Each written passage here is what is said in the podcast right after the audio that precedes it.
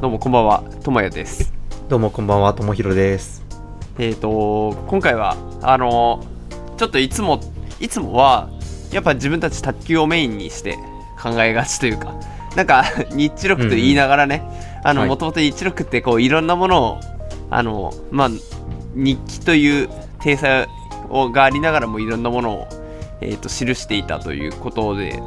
あの、まあ、自分たちもいろんな話できればいいねと思いながら結構卓球にうんうんうんうん。うん話題が偏りがちかなと、はい、まおのずと。あねはい。まあ、俺と友宏が話せば、まあ、メインはやっぱり自分たちのつながりと卓球だなと思いながら、うん。まあ、今回はちょっとちょっとだけ違うあの視点で話せればいいかなと思っております。まあ、はいいずれ卓球にも絡んでくるかなと、まあ、思ってるんですけど、うんうんで今回は、えー、ともうすぐ3月11日っていうことであの、はい東日本大震災について話せればいいかなと思っております。はい。うん、なんかこういうと,、えー、となんかちょっとデリケートな話題だなっていうのも思いながら、うんえー、と、自分たちはある意味、えーとまあ、特殊な存在というかうんうんうん。だと思っていて、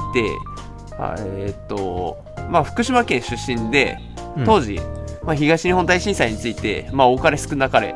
えー、とその、えー、と影響を受けた2うん人そうですね。が、うんまあ、卓球をやってるというところかなと思っていて、なんかこうえっ、とむ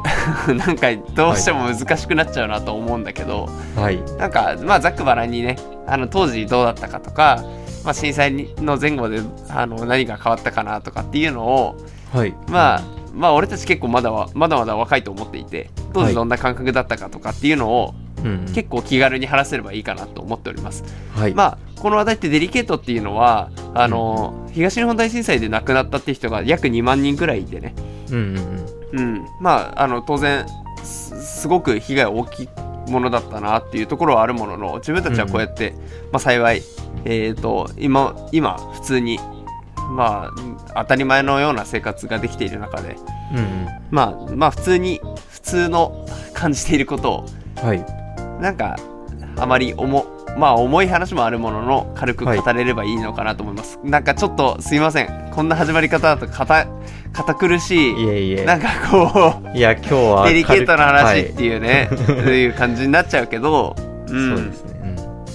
うんまあ、あとの、思いますうんはい。あの、ひただの一人の人間、そこで、そこに生きてた一人の人間というか、二人、えー二人の、まあ、なんか、えー体験というか、こうんんな人がいたんだぐらいの話で、うん感じで聞いてもらえたら嬉しいですね。その、なんか代表者みたいな感じでは話さなくて、もうただひと、その、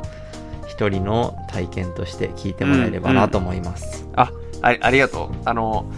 そのまあいつもあの何かの話題を持ってくるときにある程度自分でどういうことを話したいかとか、うんうんえー、とどういう結論を最後に持っていきたいかとかっていうのを、うんなんとなく考えながらお互いに話してると思うんだけどはい。なんか今回の話ってそうやるとちょっとこうなんて作り物っぽくて嫌だねなんてまあうんぼんやりと思っていて本当に何も考えずに今来ております。はい、そうですね。うん、なんか今パッと思ったのでとりあえず、はいあのなんか当時どうだどういう生活を送ってたかっていうのを、はい。まあ、お互いに振り返られればなと思っておりますがいかがでしょうかはい。してみましょう。はい。うんうんうんそうですね。俺最初俺からはい、行くか、はい、うんどうぞ。最初にねえっと当時は、まあはいもうお互いにその自己開示ある程度このチャンチャンネルっていうか配信ではしてるのではいあ。まりなんかこう包みかか、えー包み隠さずいければいいなと思うんだけど、はい。まあ、当時はまだ俺高校生で、はい。えー、と次まだ、えー、と学校が、えー、とそのまま引き続き継続するっていうような段階で3月のはい11日、うんはいだったんだけど、えー、と震災が起きた時は親元を離れてて俺は、うんうん。そうです、ね。あの寮生活をしてたんだうんね。うんうん。うんであの当時はあの高校3年生っていう学年ももあったので、これあはの実は自動車学校に当時通っててね。い。はいはい。うんうん大体そのくらいに取るじゃんみんなうん、そうですね。 1819ぐらいでうんうんうちらって、うん。だから、えっと、部活を本当に2時ぐらいに切り上げて、はい。えっと3時から3時に迎えに来る予定だったんだよ、はい。寮に、はいはい。うんだから、まあ、寮に乗って、まあはい自動車学校に通うっていうような予定でいて、うんで2時半ぐらいに家にあの寮に戻ってきてうん。はい。自動車学校に行くための準備をしてたとはい。そういう中、えー、と地震が起きましたっていうような感じです、はい。なんか俺これこういう話はしたことないよね初めて聞きました。そうだよね、はい。そうなんだよなんか普通だったらそのまま部活やってるんだけどはい。自動車学校に当時通っててそう、うんうんうんで地震があってうん本当に大きい地震あの当時あの自分はいわき市に住んでてね、はい。うんうん、地震があってうん。うん。でまあおうあれ1分ぐらいゆ揺れてたのかな1分ぐらい揺れてたよね多そう分ですね。もう、もっと長いかもしれないですね。うん。うんいや本当にもう身の危険を感じるというか本当に生死をこうかそういうのを意識す意識せざるを得ないぐらいのね大きいうんこう地震が起きてうんうんうんうんとりあえずあの寮から外に出てはい。そういう時ってなんか家に閉じこもっちゃうみたいなのあるじゃん地震って、はい。ありますね。うん。うん、だからとりあえず外出ようと思ってうんうん出て収まって うん。はい。だけどあの事の重大さに当時はね全然わかっ気づいてなくてうんうんうん。俺はそのままいやだけど自動車学校のあのん送迎のバス来てるからはいはいはい。あの とりあえずそっちに行こうって思ったんだねはい。うんうん多分2時46分に地震起きて2時50分ぐらいにうん。はなんい。か収まって、はい。で3時に迎えに来てるバスに乗ろうと思って送迎の、ねはい車に乗って、うんうんいや地震すごかったねみたいな話で盛り上がってはいはい。でまた乗ってからもすごいまた余震っていうかな、はいまたはい。地震続いたりとかしててそうですね。うんうん。うんいやまた揺れてるまた揺れてるなんて言いながら、いえっと、運転手さんと俺一人で、はい。うん、過ごしてで自動車学校に着いたらみんな外に出ててはい。あれみたいななんで外出てんのかなと思ったら、うんもう建物もすごいひび入っちゃったりとかその自動車学校のね、はい。とか、えっと実際に運転する場所も凸凹になっちゃってはい。うんうん。ちょっと今自動車学校のそのえっ、と活動を続けられませんみたいなはい。うんうんうん。言われて、うんなんか自分的にはうん。今収まってるから続けられるんじゃないかなって本当にアホなこうななんだろうことの重大さに当時全然気づいてなくてうんうんうん。あれあのなんかこうなんて言うんだっけあの授業を受けるやつえっと、学科試験、学あ科そうとがか言いますか学科とかそう学科って言うんだっけ、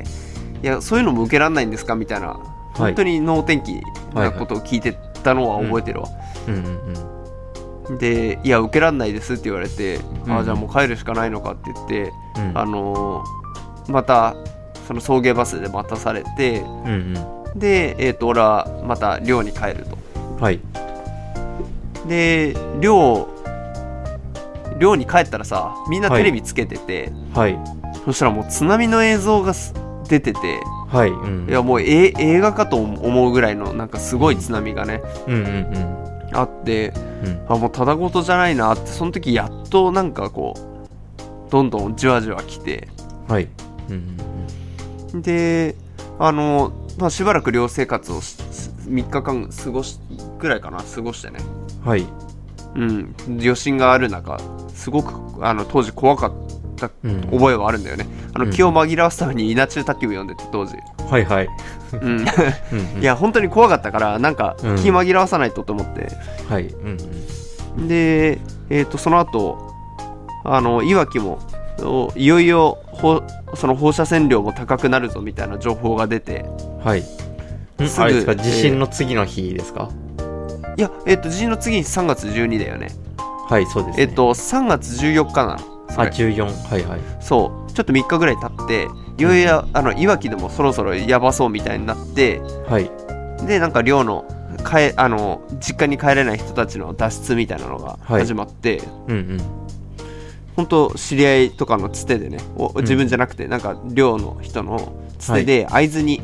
そのまま避難みたいうん。なはい。うんうんうん。のをして、うんうんうん。、でいや本当に次の日ねいわきでもうあの異常な放射線量が観測されて、うん本当ギリギリだったなって、まあ、当時浴びてたらちょっと影響あったかもしれないなっていう、うんまあうん。まあ分かんないんだけどねあで俺はその会津に行く途中でえっ、とおじの家にはいえっとちょっと降りてはいでその次の日から、えー、と会津の方に、えーとまあ、自分の祖父母が会津に住んでたからはい会津の方で2週間ぐらい過ごしたっていう感じだね当時はうんうんちょっと長かったけど、うんうはん、あの当時、まあ、慌ただしい中ちょっとあの両親の安否も取れなくて心配な中、えーとそういうふうに自分自身である程度判断しなくちゃいけないっていういうん事態にこう直面したっていう感じかなうんう。んうんああ大変でしたね自分でうん、いこやけいそうう意外としないいけないなうんそそそうなんだよいや本当にあの当時ね本当に連絡が取れなくて、はいまあ親との連絡取れなくてあの SNS が割と活躍したんだよねまだ流行ってなかったんだけど、うんうんあの俺はミクシーっていうのをやっててうんはいミクシーで兄ちゃんとの連絡が取れて、はいとりあえず両親と兄ちゃんが生きてることが確認できはいてでそうあのそこの今いいる場所を聞けてねそこに向かったって感じだね、うんうんいやよかったですねうんうんうんいや本当になんかまあ俺はいわきに住んでたからあれだけどまあ自分の地元はちょっとこう、えっ、と原子力発電所の被害が出た場所だったのでうんうんちょっとそっちの方が心配だったかなっていう当うんう時んはうんうん、っていう感じかなうんうんうんいやそうっすよね本当になんか、うんまあ、まずあの現実味が湧かないというかそうそうなんだよ当時はね事の重大さに全く気づいてなかっそうですよねうんたうん本当にわかりますなんか地震は大きかったんだけどはいなんかやばくね今のみたいな まあ、はいそんなレベルうんうんその起きた時はうんうんうんうんまあ異常な事態だったねうん、そうですよね。まあとりあえず当時起きてたのが23週間の話が、まあ、まとめるとこんな感じです自分ははい、うん、うんわかりました。えーじゃあぼ今度僕話してみますか。うんうんうんはい、そうですね。あのえっ、と地震が地震が起きた当時の僕っていうのは当時は中学2年生から中学生か三うんうんはい、2年生から3年生に上がる時のうんうんえー、とちょうど、え1個上の先輩たちが中学校の卒業式をした日だったんあです、ね、卒業式の日だったんだ卒業式の日ですあーそうなんだはいはいはいで卒業式っていうのは午前中卒業式をやってで午後に、えー、ともうみんな自由に家に帰帰って、はいはいはいはいで友達の家に遊びに行くとか、うんうんまあ、そういう日なんですよねで、うんまあ、僕も、えー友達の家に遊びに行って友達の家でうん6人ぐらいかな6人ぐらいで遊んでてでその遊んでる最中に地震が来たんですよねはいはいであ地震だってなって、まあ、友達の家から、まあ、まず飛び出してでそこで地震が収まるまで外で待機うんうしんて、うんでさすがにやばいってなってで町内放送でもあ一応僕のえーその時いた町っていうのは、まあ、奈良浜町っていう、えーまあえっ、と場所としては、えー福島第一原発から、まあ、20キロ圏う内一ん応20キロ圏内で、まあ、第二原発がある町なんですね、まああの辺りなんですけど、まあ、そこも結構地震強くてうんであと一応海沿いなんですよねそうだね、うんの街で幅通りねいわゆるね、はい、そうですね。はい、で、地震、結構強い地震が来て、で、で町内放送で津波が来るっていう、えー放送が出てきたんですよ。だかうら、ん高台に避難してくださいって言われて、はいはいはいで、まあ、やばい、津波来るってなって、で、僕の実家っていうのは、えー家か、家のベランダから海が見えて、で、目の前に川はいはが流れてるような場所なんですね。うんうんそうだよねうんうんはい。で、まあ結構自分の家も津波やばいんじゃないかと思って、うんとりあえず友達みんなで、あの、自転車で、えっ、と、高台というか、えー岬まで行ったんですよ。まあ、はいはいえっ、と、まあ場所で言うと天神岬と呼ばれる、ああはいはいはい天神岬公園とか言われる、うんあのまあう海に面している岬ですねですごい高台になっているところ、うんでとりあえずそこに行ったんですねでまあ行く途中道路はもうボコボコでまあ、自転車で走るのも結構きついとか、あと木が倒れてるとか、そんなんだったんですけど、まあ、そこを、えー越えて行ってで津波見に行ったんですけどうんえっ、と10分20分ぐらいそこでそこに、うんそこで見てても全然津波来ないんですよはいはいあれ来ないなと思って、あれもう行ったのかなって言って、えーみんなもうそれぞれの家に帰ったんですよ。あの、親が心配するかも。うんっていうか、うんうん消防団の人とかが言ったのかな。あの、とりあえず帰れって。はいはいはいで、えっ、と、とりあえず家に帰って、うんで、まあ家に帰るまでは津波来てなかったんですよね。うんで、うんまあ、目の前川流れてるような、えー家に帰って、うんうんでとりあえず、えーまあ、2階で、えーちょっと片付けをしてたんですねもううん家の中のもの全部倒れちゃったんで、うんそしたらえっとベランダにいるお母さんから「津波来たぞ逃げろ!」っていう声が聞こえたんですよ、で僕も、えーベランダにちょちょっと出てそあの海の方見たらうんうんうんうなんんか真っ黒い濁流がはいはいはいはい押し寄せてくるのが見えたんですよ、んうもうん濁流というか壁ですね真っ黒い壁が、なんかうごめいてきてるのがうん見えて、うんで急いで家の家出て、うんで家の前に土手があるので土手を、うんえー走って逃げるみたいな感じになって、うんでいちょうど家にいたのが僕と、えーお母さんとばあちゃんとえーえーあばあちゃんだけだなその3人だったんですね、うんで、えっと、で、僕はあ一目散にあの土手を走って逃げたんですけど、うんうんあの、で、ばあちゃんもあの走って逃げたんですね。うん土手でも、ばあちゃんはもう腰抜かしちゃって、うんあの、うん歩けなくなっちゃってたんですよ、土手で。うん歩けなくなって座り込んじゃって。うんで、逃げて。で、お母さんは、えっと、なんか車持って逃げるっていう感じで、車、エンジンかけて、はいはいはいはいはい走ろうとしてたんですね僕はもうそれ見えてなかったんですけど、うんうんでそんなんででまあ結果から言うと土手土手まであの波来なかったというか水しぶきが来るぐらいで、えっとうん波は来なかったんですねうんだから本当に良かったんですけどもし来てたら、うんばあちゃんが、えー飲み込まれてお母さんも車ごと、うんあ、わかんないか。どうだろう。うーんと、とりあえず水は浴びてたか。水は浴びてたっていう状況だったんで、危なかったんですけど、うんたまたま良くて、あの、とてまで来なくて、お母さんがうんばあちゃんを車で拾って、で、はいはいはいえっ、と、山の方に逃げたっていう感じだったんですよね。うんちょっともうここまでで長く話しちゃったな。いやーだけどあのそ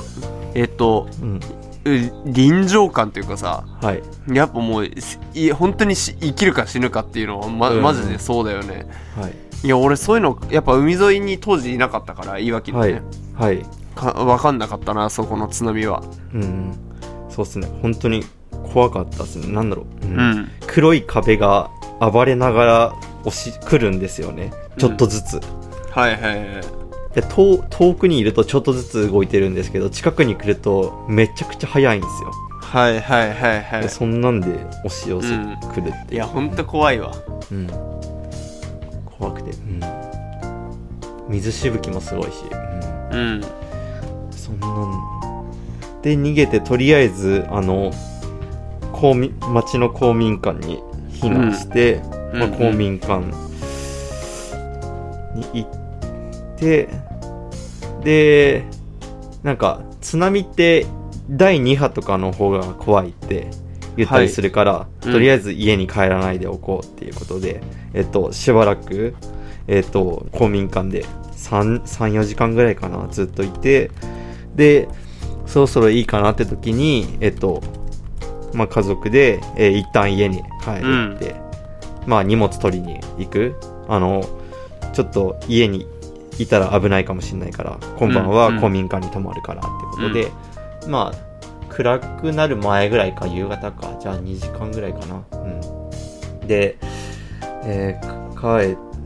帰る途中とかに、この街の風景とか見えたりするんですけど、ううんちはまだ、えっと、水つかんなかったんですけど、うんなんか、ここまで水来るのってところまで水浸しになってうんうんうんたり、なんかもうぐちゃぐちゃになってたり、うんして、うん、なえこんなすごかったのというかまうんあすごかったんですけど、なんかなんか街街が全然変わっちゃったなっていう感じだったんですよね。で、えーとりあえず荷物持ってその晩は公民館に公民館に寝泊まりして、うんうんうん、で確かその日って、えー金曜日だったんですよで次の日、はい土曜日が、えーとうん大会あったんですよねあのあそうだったんはだい、その、んえーはい、地区の、えー大会があって、でえっ、と、まあ、その公民館では僕の他に、まあ、同じ卓球部の友達がいて、うんあと、えー卓球を教えてくれてるコーチもいていたんですよ、うんうんで一緒に卓球やってる友達が友達の家流されちゃったんですよね、はい、で、えっと卓球の用具も全部なくなっちゃったんですよ、うん、でそれでその友達が、えっとそのコーチに対して「すいません僕の卓球の用具全部なくなっちゃって明日の、えー大会に出られません」って言うんですよ、はいはいこれで言いたいのは、うんそんだけ、あの今本当にやばい状況にいるっていうのが分かってなくて本当にうん今いるうんうん現あの普通の生活っていうのと,、うん、となんだろう隣り合わせもうのうんなるほど、うんはいはいはい状況だったっていう、本当に、うんあの明日の大会行けなくてすいませんで謝るぐらい、うんうん、なんか本当に今の現実と隣り合わせっていうはいところはが今考えるとしみじみ思って、うんうんまあそんなこともあって、いうんなんかわかんないんだよね当時ってそのな、まあ、自分もそうだけどさなんかそうそ,、ですねのそんなこと今考えればできるわけねえじゃんとかってなるんだけど、うんうんそういうのがわかんないんだよねうんうんそうですよ、初めての経験だしはいいや俺もだから、ね、 自動車学校に普通に行こうとしててなんで受けられないのとかっていうはいなんはかいこう非日常とに日常がもう入り混じっちゃってよく分かんなくなっちゃってるっていう、うんうんありますよでそれをなんかかあのおかしいとも思思ってないのがもうすごく異常事態だよね、うん、当時そうかでらすするとねね。うん、そうですね。うん、本当に。そうですよね。で、うん、僕も多分次の日の大会行こうとしてましたもん。うんうんそうだよねいやほんとそうだよ、うんうん。道路大丈夫かなとか、うん、いうやん多分道路これダメだなみたいなん海の方を通ったりするから、というか、えっと近くにあったあの富岡町の橋が壊れたっていう、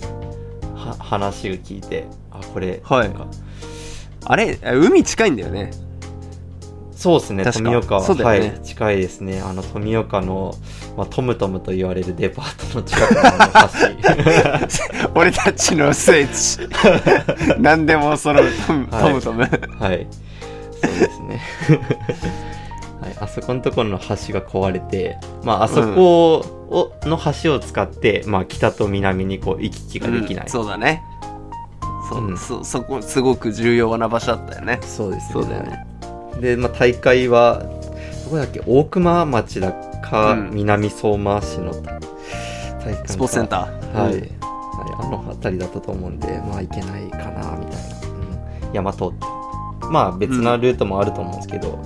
まあ、うん、混んだりするしとか、ううんんうんてか普通に考えたらそんなこと考えてる場合じゃないけどそんないやこ本当だけどだから普通なんかちょっと異常なことがその瞬間起きてとはいあとは日常がそのまま進んでいくみたいな感覚うんうっんていうのがいい,、ういいいい表現というか俺たちの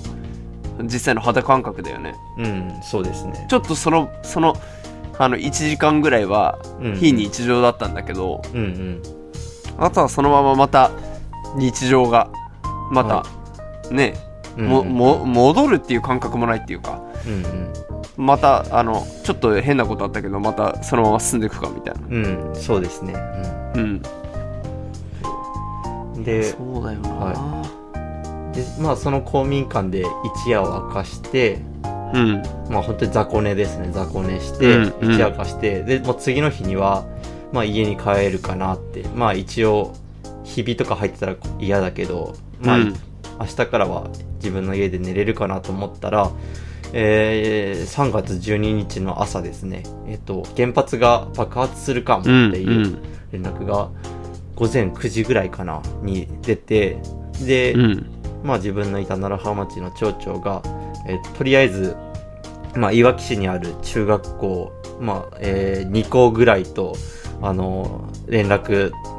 あの交渉して、まあ、そこの体育館を避難所として使わせてもらうようにしたから、皆さんそっちに移動してくださいって言わはれて、いはいで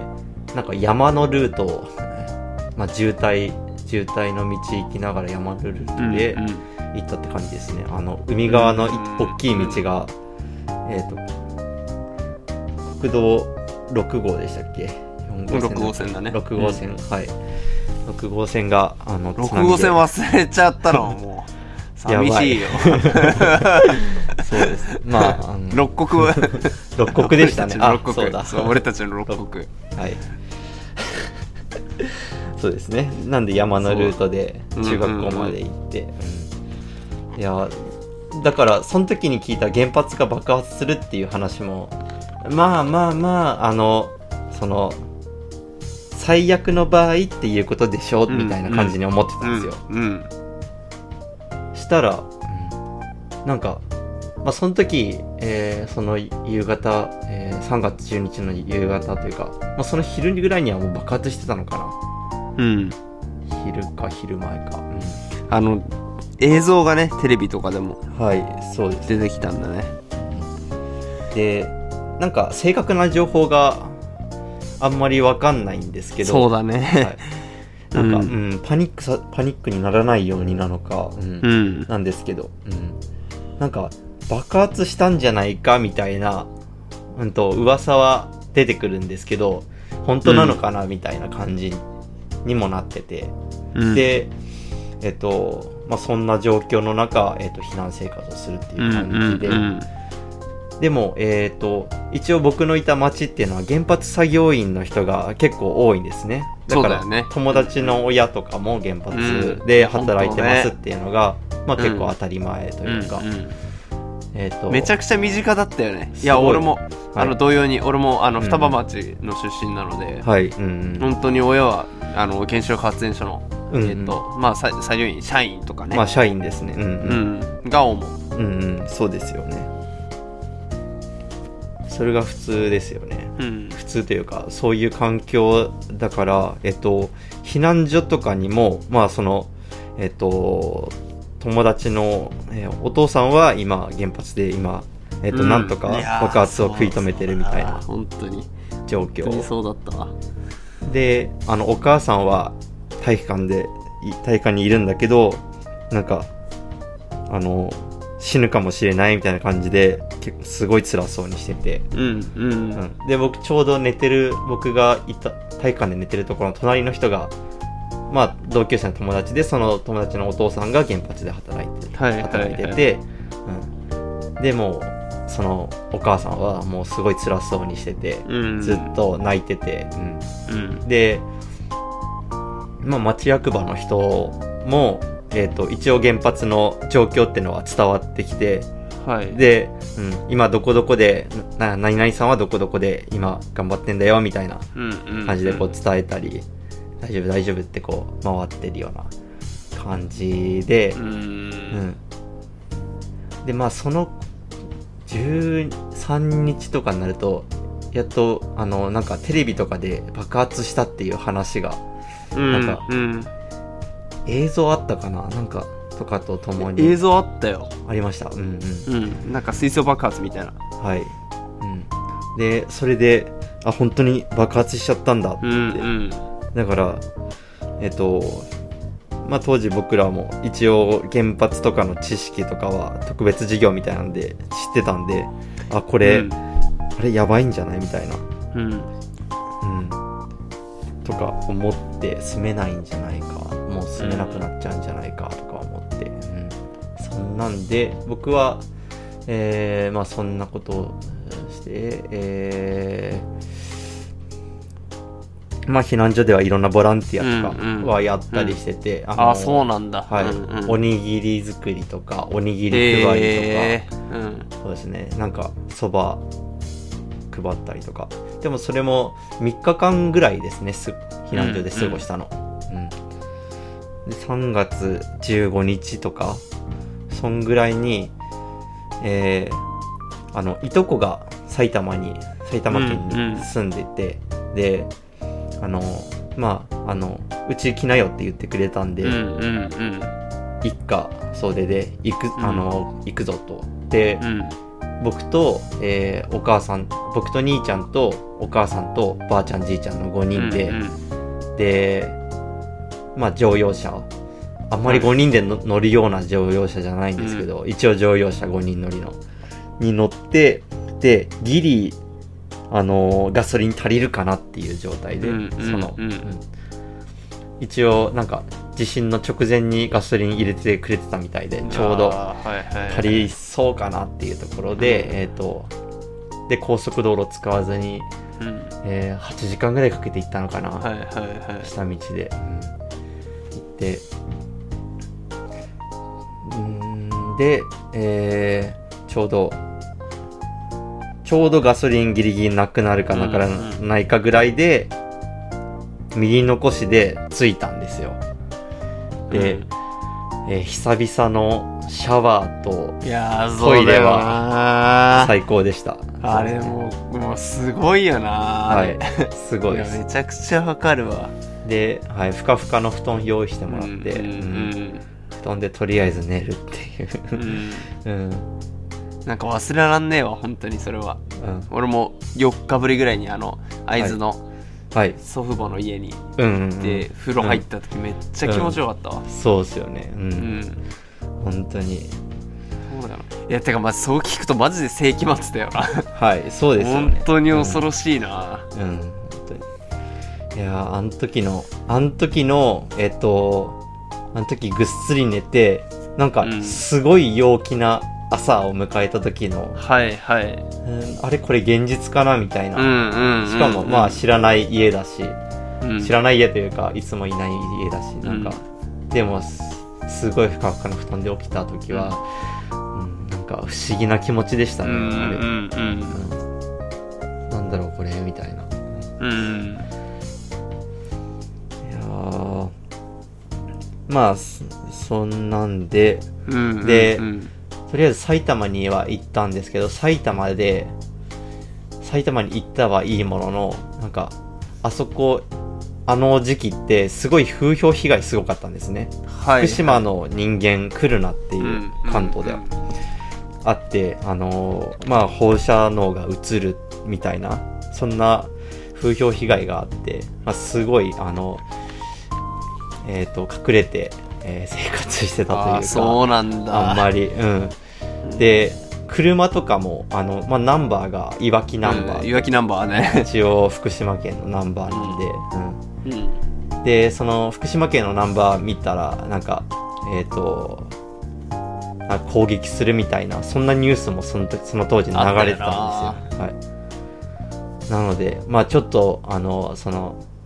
えーいとこのマンションからちょっと遠いところにかなうーんいとこのマンションに止めさせてもらったのかないやちょっと遠いところかのまあ駐車場にうん止めさせてもらったのかなそのあんまり目立たないようななんか見えなくなるような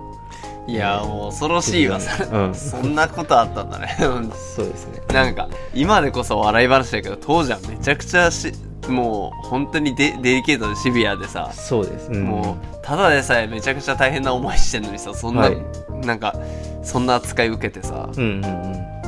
やだからあの俺の友達とかもやっぱ震災でね本当はにい精神的にお,お、あのおかしくなっちゃったっていうか PTSD とかさああーはいはいうん、ううんんいやそういうのああったもんな、んちょうど自分の時はもう就職とか大学みんな行くというような時だったからさ、はいうんうんみんななんかこう俺は当時地元の友達と全然つるんでなかったからよく分かんなかったうんはいかったけど二はい十歳になってみんなと会った時とか、はいやっぱそういう話すごい聞いてさはいはいうんうんうんうんそうですねうん本当にそうけ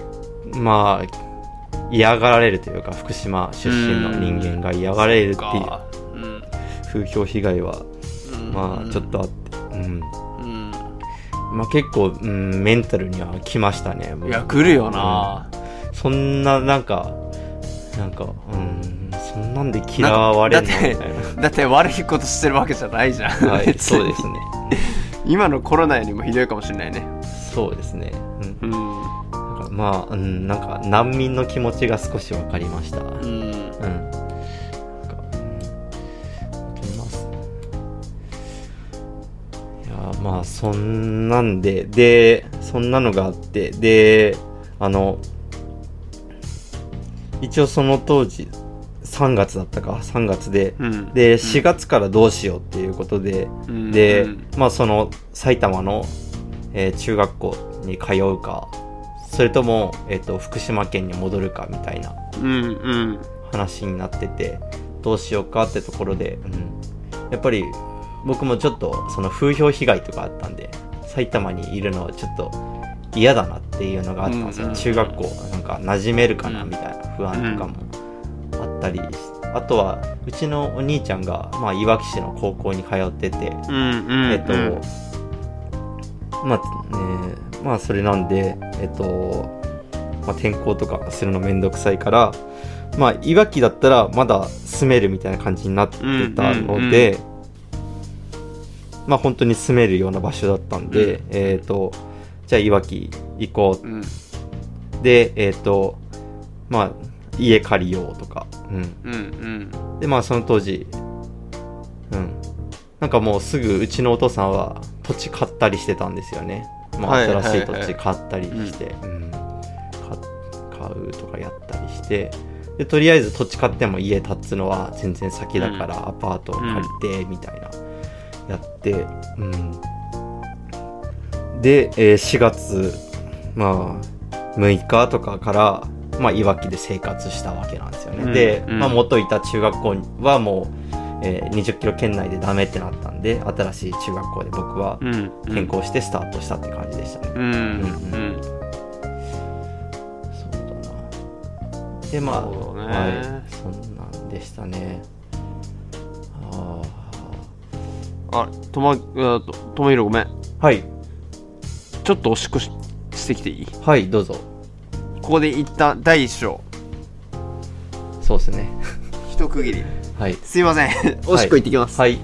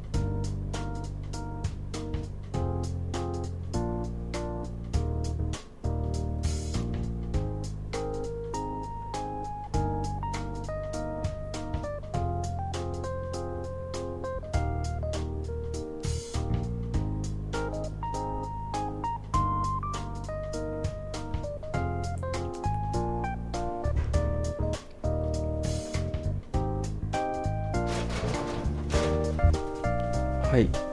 すいませんお待たせしておりますはいいえいえじゃ第2章いきますかはいよし第二章行きますかはいまあ今のは当時の本当に、えー、と短期的に地震が起きて、うんうえーん、とこういう生活をして、まあうんうん新たな生活に向けてね、うんうんえー、と友広だったら、えーとまあ、新しい中学校に転校したということだよね。はいそうですねうんまあ、俺は学校生活はあの同じ学校にそのまま継続してたので特に変わらず、まあはい学校のイベントとかはねいろいろなくなってたけど、うんうんえー、とそのままあの割と何も環境が変わら変わらずにね生活当時は俺はできてたなっていううんう感じだな、んうんうんということで第2章はうんどうしようねまあうーんえっ、とまあ今ジャストアイデアだけど話すとすれば、はい。い、やーこういうと硬いんだけどあの震災の例えば前後で変わったこととかはい。今でもなんか当当時のあの経験が影響を受けてることあるのかとかはい。あとはあの卓球とかで何か結びつくことが何かあったのかとかそんなところかなうんうんうんうん。どうしますそうですね。うんなんか、あの、面白い話はないなと。 あなんうんか、ストックとかはないですけど、ううん。まあ、なんか、話してみますか、ぐらいですかね。ん変わったことあるかな。あるかなうんななんかいや意外とさよくさ震災を機にして何かこう、こんな気持ちが芽生えたとかさ結構テレビとかさ、はい あるじゃないはい。はい。意外とそんな大層なものはないなっていうのは俺の感想なんだよね当時とか今思ってさ、なんか、うんうんうん。あればいいしいやあんなこと起きて何もないのかいみたいな今のちょっと、うんうまあん。俺の仕事からねそんなことが近いような話もあるんだけど、はい深層心理としてねあのそういった気持ちが働いてるのかもしれないからさうん、うんうんなんかなかなかそういうのに結びつかないなっていうのは正直なところだね特に震災前後で変わったことがあったかどうかっていうとなんか当時芽生えた感情とか、なんか当時は綺麗なこと言ってたけど今思うと別にそんなないなって正直思っちゃうんだよなうんうん。どうそうですね、ない。なんだろうな。うーん。あー、でも、あれですかね、あの、えっ、と、原発神話みたいなのって、うんあ、うんあったじゃないですか。そうだねの、うんえっ、と、まあ、地震が起きる前、えっ、と、その原発の近くに住んでる、まあ、小中学生とかは、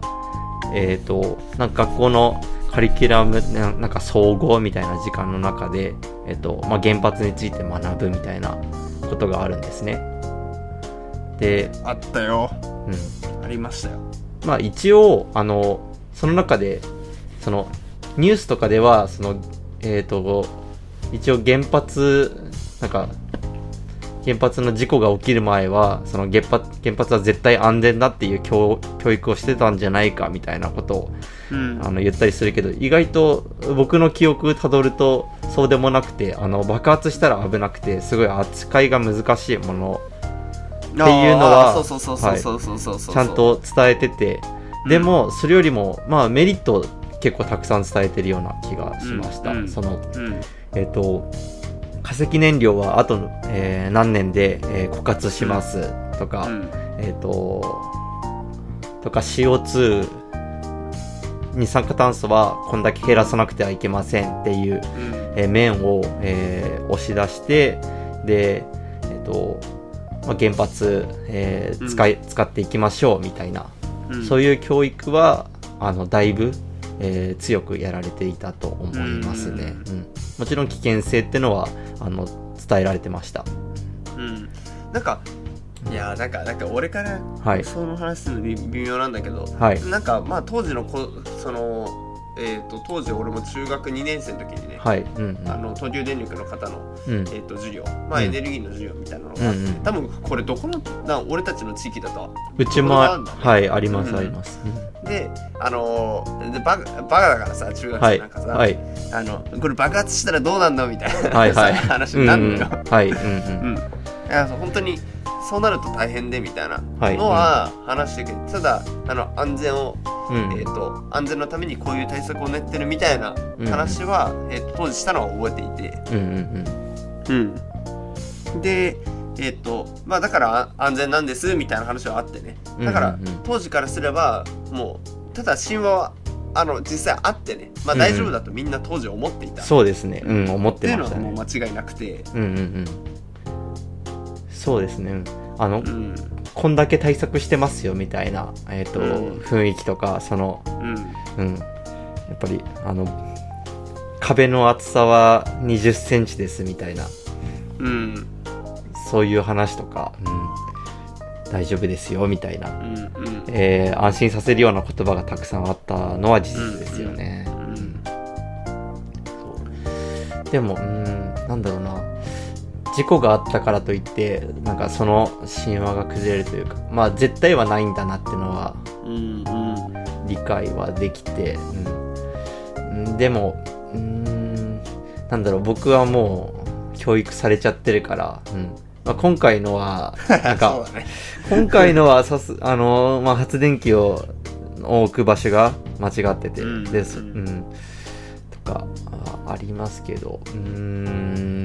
教育されてんだからなるほどね僕はあの教育されちゃってるんであの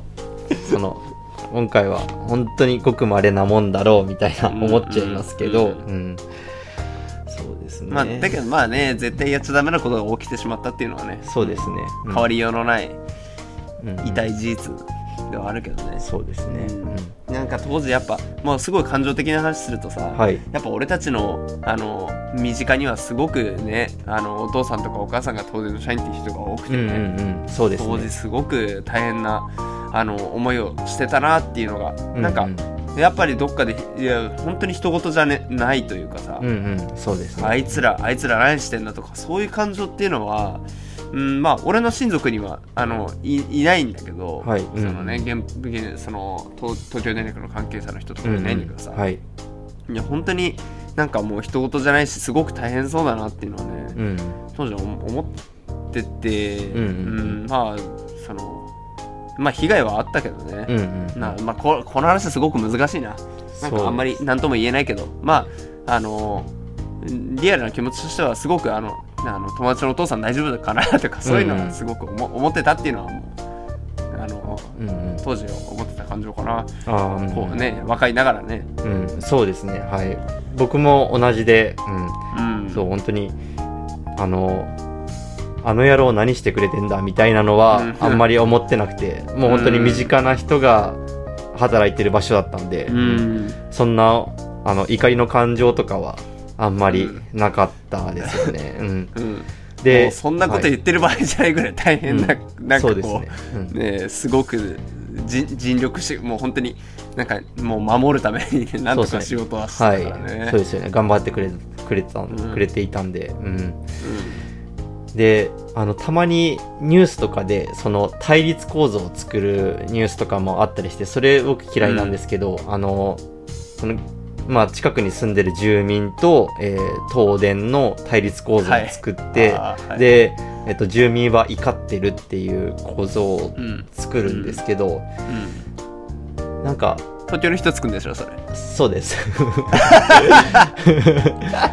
おそらく、うん、でそのあのあーもういいや ちょっと今すごくあのあの口が悪くなりそうなので、そそうなり ますよ。いやまあもちろんあのその対立する人もいるんですよその、うんうんあうんあいつら何やってんだっていう人もいるんですけど、それが大部分みたいに言っちゃうのも、それおかしいだろっては思うんですよね、うん、あーもうね。大部分ではないよっては、うんあのまあ、ぼそれも僕の感覚なんですけど、うん、大部分ではないと僕の感覚では思ってて、なんかそれを大部分と、えー思わせるようなニュースを書くのは嫌いですそうだねっていう、はいあのなんかねあの当時のあの地域の代弁者と、うんうんこうな名乗るというかうん代弁者としてね、うんうんうんあのもうなんなんて言うんだろうねそうそのこれが正しいあいつらは悪者なんだみたいなねうんうんそうですねのはうんまあすごく違和感はあって、うんうんなんかすごくあれだねあの今回の なんかはい話、い、いいいね 香ばしいねなんか 香ばしい燃え てますかなんかねうんなんかあのい意外とやっぱ、ね、あの俺たちはい、の現地にいた人たちからすると、うんなんかそんな感情の人もいいながらやっぱりあの当然えっ、とね原子力発電所を置くってことはさ、はいえっ、と今まで何か産業がなかったりとか、うんうんうんえーとちょっとしてねそういうのを置くことで、うんうんえっ、と 実際こう補助金とか出るってうんうんいううん恩恵はね、あの実際は受けてしまってるあのそれはねすごく弱みにつけ込んでるといえば、うんそれはそれまでなんですが、うんううんまあ、実際恩恵はたくさん受けててねん、そうですね受けてましたね、うん、なんともい言い難いんだね、そこうんは。うん、そうですねうんまあうんこれ町に原発があるってのはリスクを置くってことではあるけど、うんでもそれがないとまあ、うんまあ、成り立たないは違うけど、えー、とそれが、えー一つのこうみんなの共通言語なんだよねそこでの、そうですね、うんそれ、があって、うんえーとうんそこに雇用が生まれててうん、そうですねそんなのさ原子力発電所以外でも何でもそうじゃん、そうであすの ね全く無害なものはそこにあの基本的になないんだけどうんうん ううんんなんかこうたまたま今回あの矢矢が立ってしまったというか、うん、うんそうですね、まあ、絶対ダメなことなんだが、えー、と当時のあの言われようにはと、ね、地元民からすると確かに違和感はあったよね。うん、うんうんそうですねうん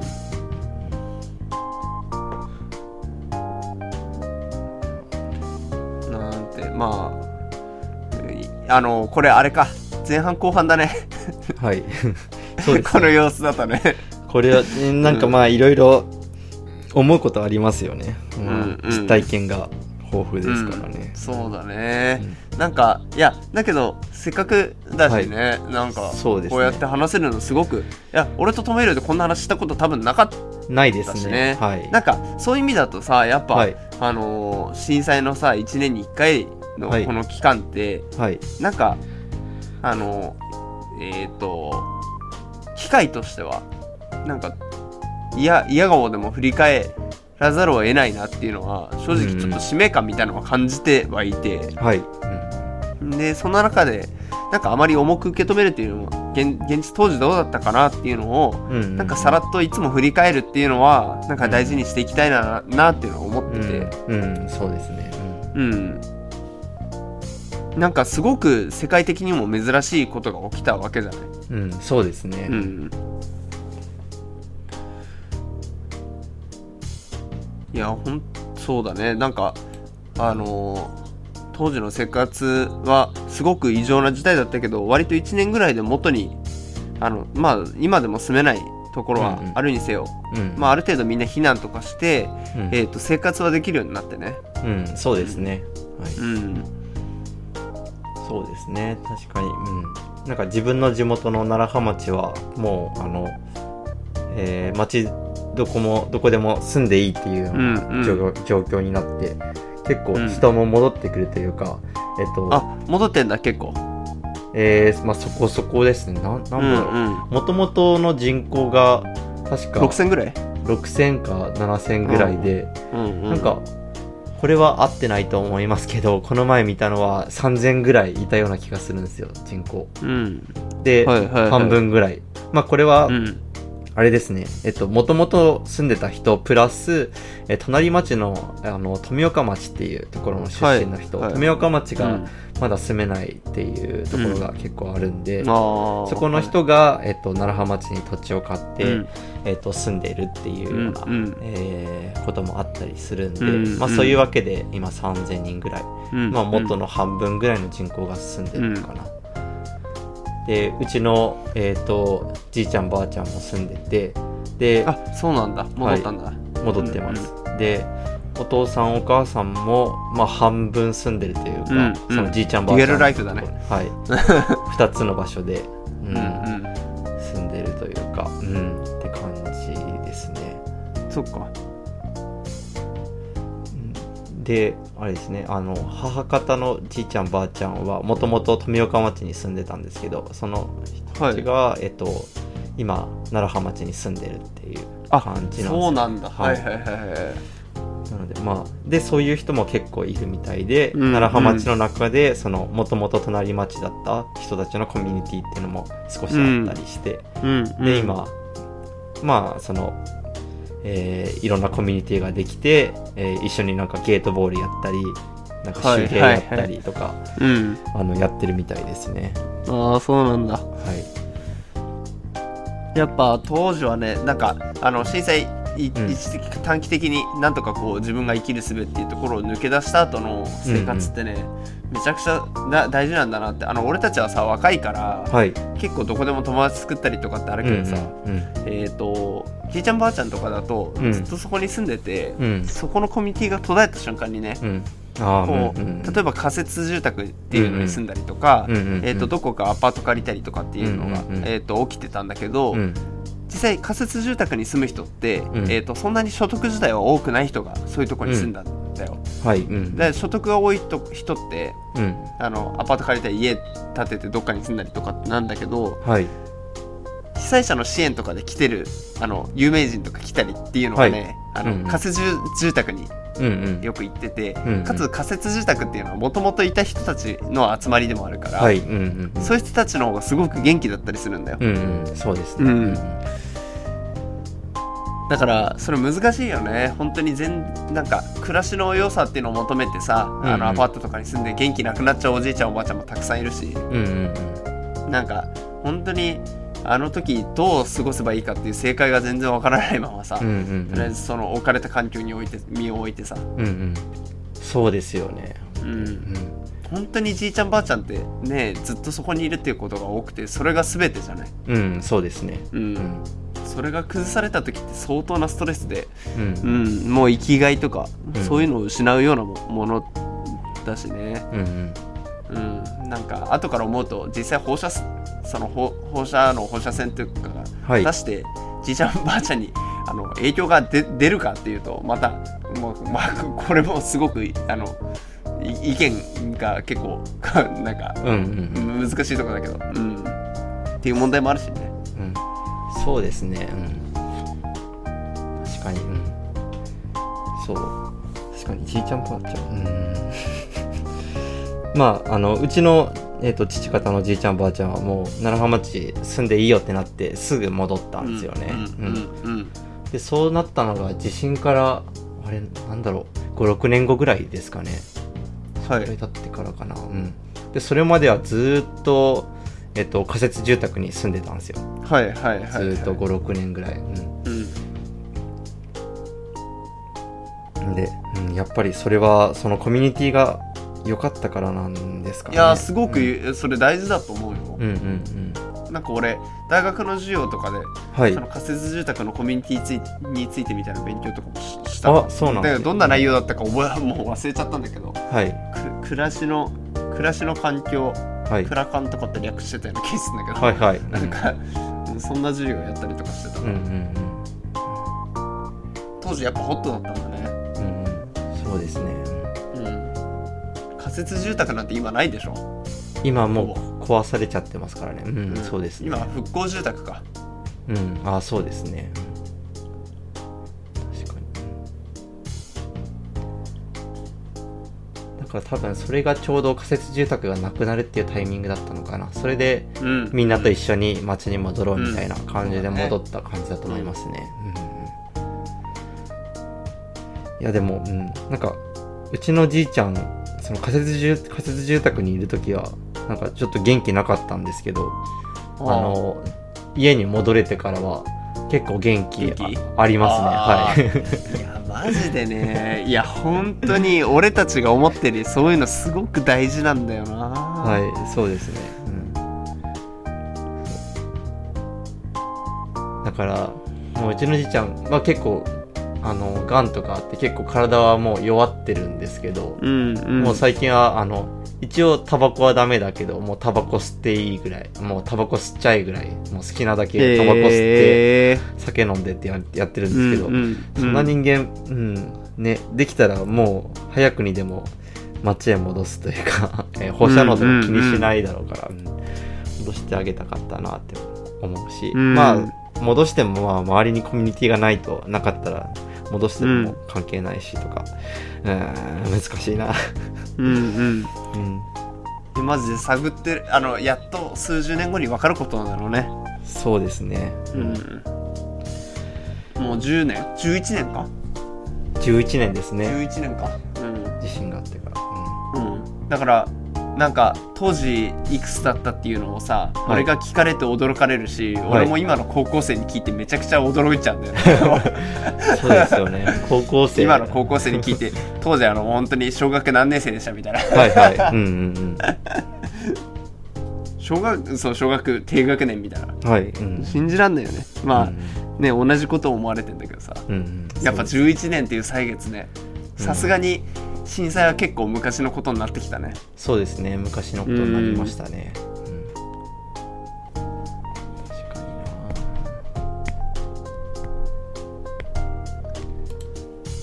いやーなんか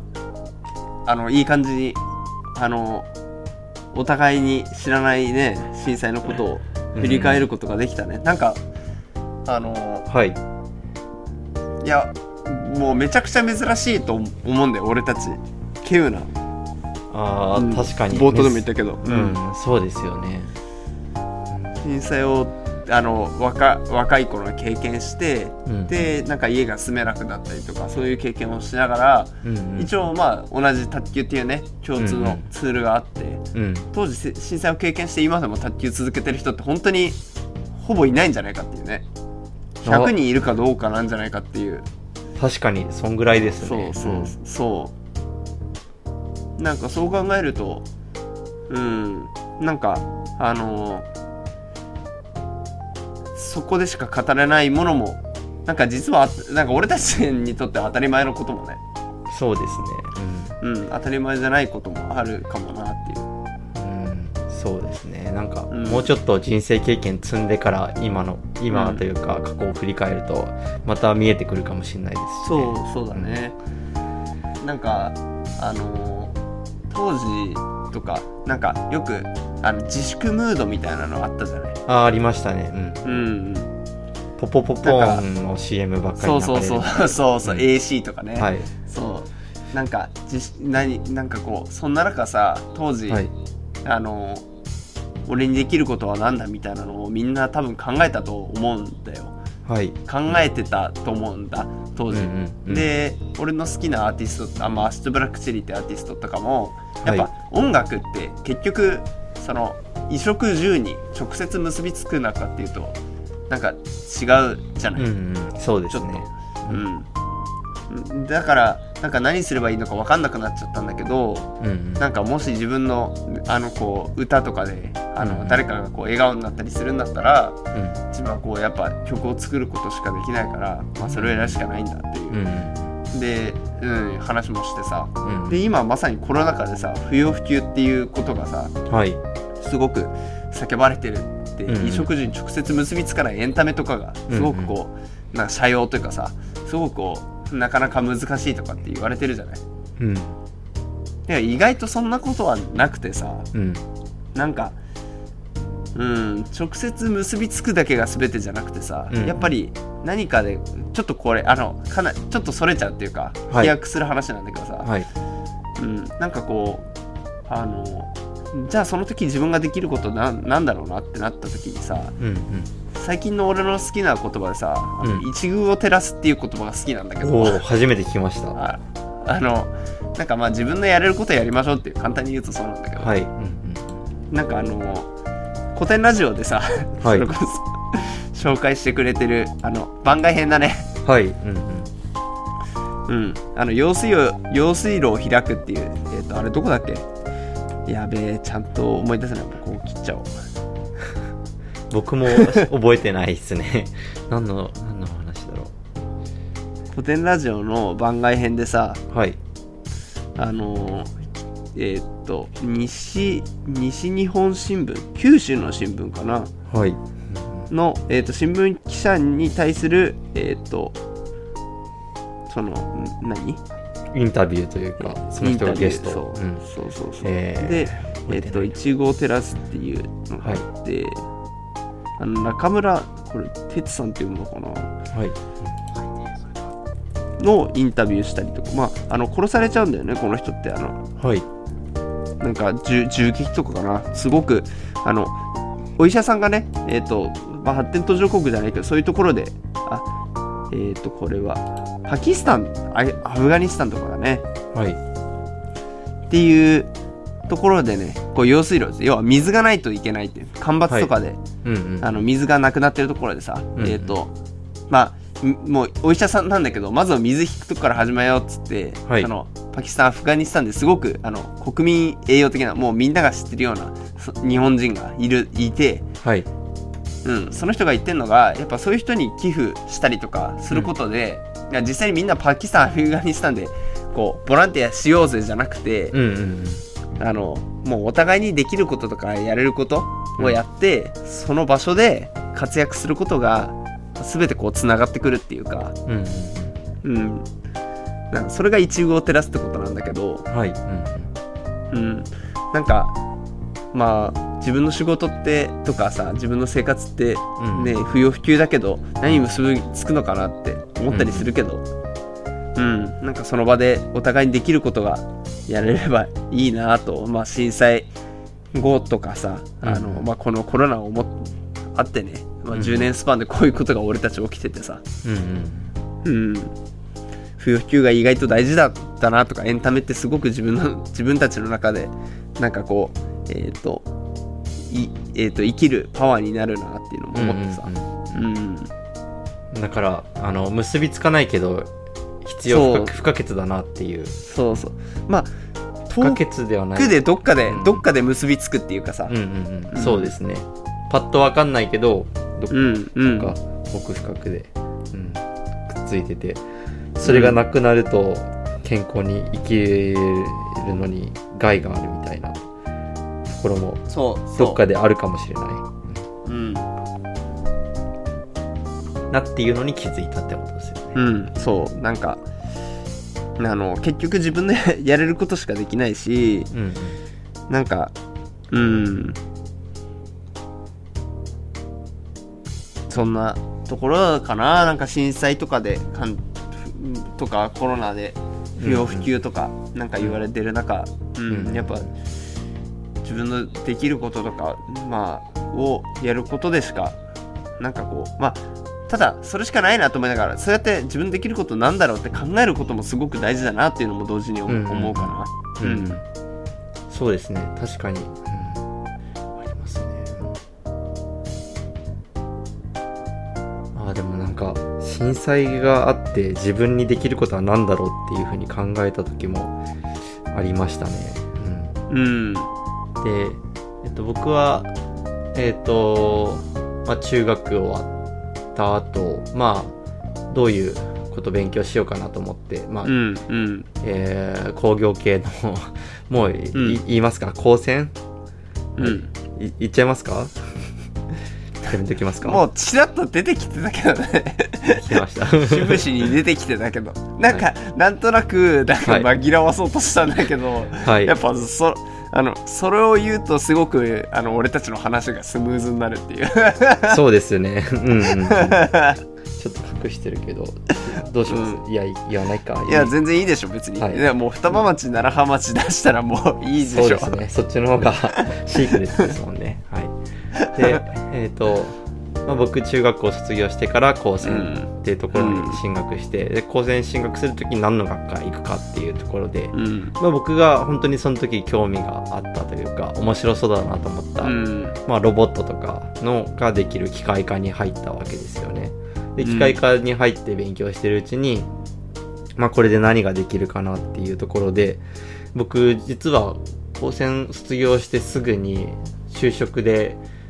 高専でまあ短大卒っていう扱いで、えっとまあ、原発に入るようなロボットの、えーテストセンターで働こうかなって思ってたんですよ、はね。いはいはいなんでまあいろんな研究者とかが研究者とか技術者が作ってきたロボットをテストする環境みたいなところで働こうかなっていうふうに、まあちょっとしたこともあってでまあそこからあのあやっぱりもうちょっと勉強しようって言って、うんうんえーともうちょっと勉強するんですけどでも、まあ、そのもうちょっと勉強しようってなってた、えー時というか、まあ、い言うて大学2年みたいな時に、えっと地元にあった、えっと災害対応ロボットというか、えーまあ、災害時に活躍するようなロボットを作ってるみたいなベンチャー企業で。うんえー開発の、えーアルバイトをし始めるんですよねその時にうんでそれでまあそれもえっとなんか地域のために何かできないかみたいなのも思ってるところでそういうお話いただいたんで、うん。あ、ちょうどなんか自分の機械機械の勉強がえー機械のことについてある程度知ってるっていう強みとまあその地元に対してえー何か還元できるんじゃないかっていうところで、そういうアルバイトもちょっとしていてうん。うん。でまあ実際に作ってたのはなんだっけまあドローンドローンとかのに関する装置うんうんメカをの設計の、うんうんまあちょっとしたアルバイトというか図面、うん CAD 図面書くみたいなアルバイトやっていていや、それ知らなかったな、俺。あなんか前話されたよような気もするけど。はい そうですねまあそんなアルバイトとかして、うん、うん。まあ、一応町のためみたいないう気持ちもあったりして、でその高専ちょうど福島高専だとその頃えっとまあ、復興のための予算が組まれたりして、うん、えっとうんいろいろ復興に関する、えープロジェクトが動いてたんですね。で、えっとそのプロジェクトのお金使って、えっとまあ、イギリスに行くっていう経験も僕はさせてもらいました。うん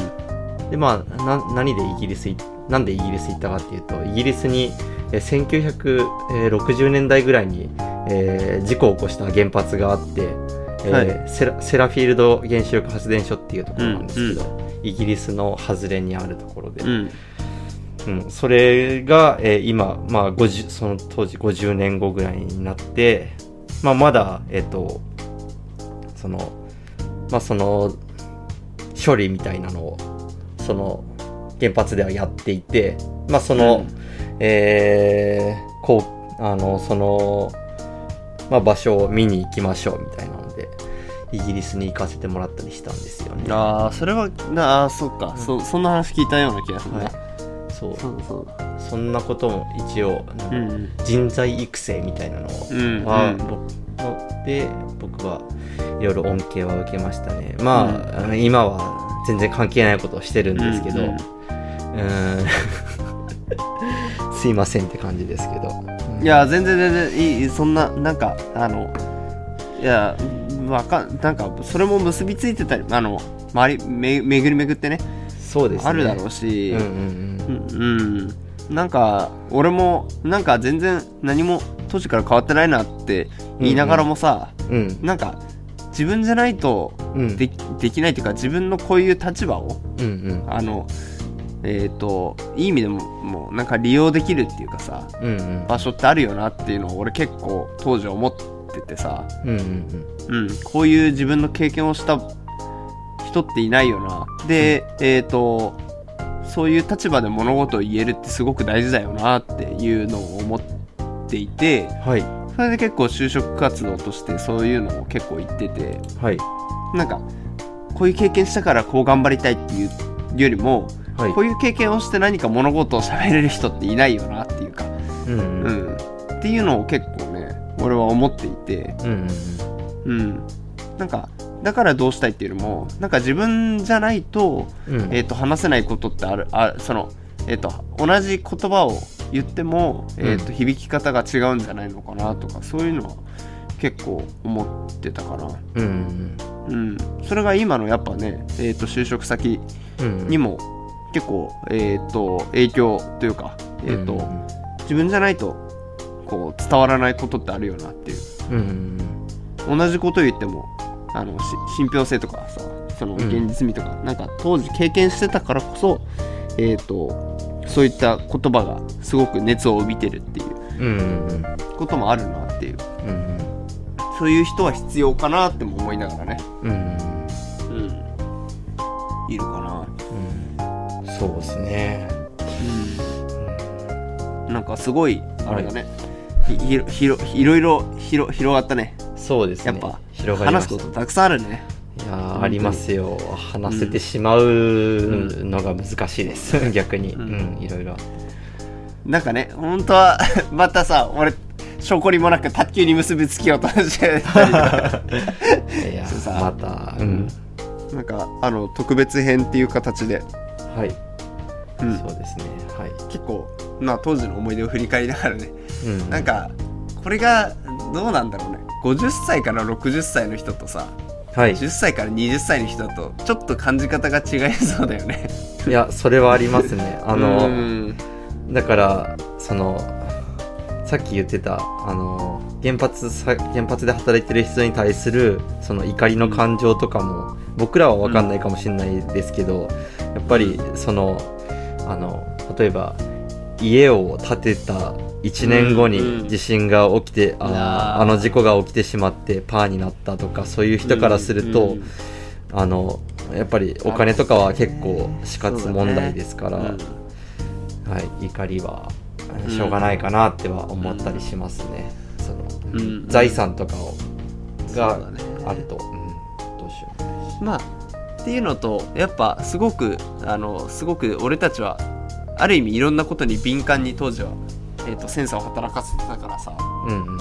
うん、うん、なんか例えば今のコロナのさ大会がなくなったとかっていうはい12、年とさはい俺たちの社会人になってからの12年ってさいや俺たちもすごく大会大事でいやなくなるのめちゃくちゃ生きがいがなくなってしまうんだっていうのはあるんだけどはいなんかやっぱ感じ方は違うだろうなっていうのを思っていて。うんうんそうですねうんうん、なんか当時すごくみずみずしい時を震災っていうねこう一つの契機があってうんまあな間違いなく何かしらに影響は出てるんだろうなっていうのはありながらうんうんなんかあのあまり綺麗なあのうわ震災が起きたからっていうなんかこう、うんまあなんかねまあありのままのところを出せたんじゃないかなと思ってますよ。うんうんそうですね、ううんん、結構あもうこんな時間ですねじゃあ終わりますかはいありとりあえず終わりましょうありがとうございました、ありがとうございましたお疲れ様でお疲れ様でした